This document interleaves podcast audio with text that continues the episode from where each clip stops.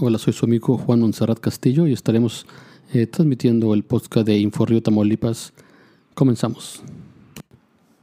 Esto es Inforrío de Tamaulipas, el podcast, fase 2 en todos los municipios de Tamaulipas. Se permite la operación de hasta el 50% de la capacidad en la mayor parte de las actividades comerciales no esenciales, con un horario de movilidad de hasta los 23 horas y se mantendrá en vigor el programa Doble No Circula en nueve municipios.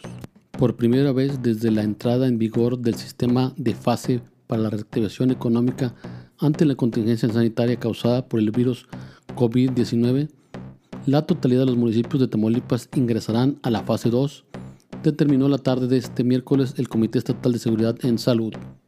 Dicho órgano realizó un nuevo análisis sobre la situación prevaleciente sobre los casos de contagios diarios en la entidad, en el que se determinó que todos los municipios de Tamaulipas pueden pasar a la fase 2 para la reactivación económica, publicó la versión vespertina del acuerdo gubernamental de este miércoles 30 de septiembre.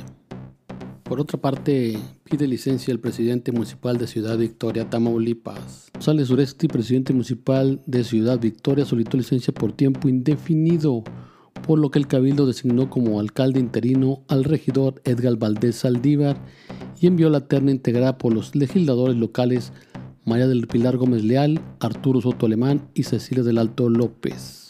La licencia de González Uresti, quien fue electo para el periodo 2019-2021 se da en el marco de la elección del próximo año, cuando ésta será renovado en los 43 municipios de la entidad. El edil con licencia deja la ciudad con necesidades severas de servicios de básicos de agua y drenaje y un estado físico de las calles y avenidas en situaciones deplorables. González Uresti fue postulado por el Partido Acción Nacional como candidato externo, pero en los dos años que estuvo en el cargo no se afilió a este instituto político. El edil con licencia es un médico de profesión y durante los últimos gobiernos estatales del PRI se desempeñó como titular del Tribunal de Arbitraje Médico. Llega V. Reynosa fue a través de la página de internet, a través de Facebook, el día de ayer dio a conocer la disponibilidad en esta ciudad a partir del día 29 de septiembre. Nuestra compañera Yurena Salas tiene la información.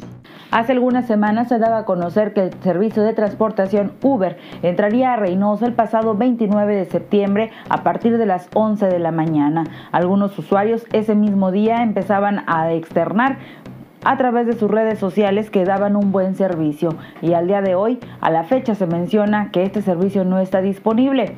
Hasta el momento, la plataforma Uber ha mencionado que lo que pasa es de que no hay conductores disponibles en las zonas.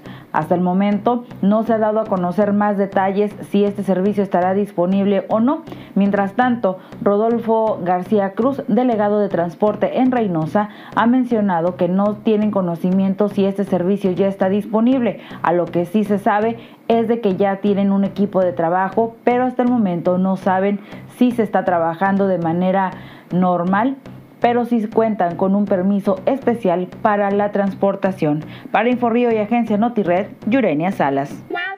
Nos vemos, esto ha sido todo por hoy. Agradezco a la colaboración de Yurenia Salas y Isabel Castillo para la realización de el post de Inforrío de Tamaulipas y Agencia NotiRed. Nos vemos.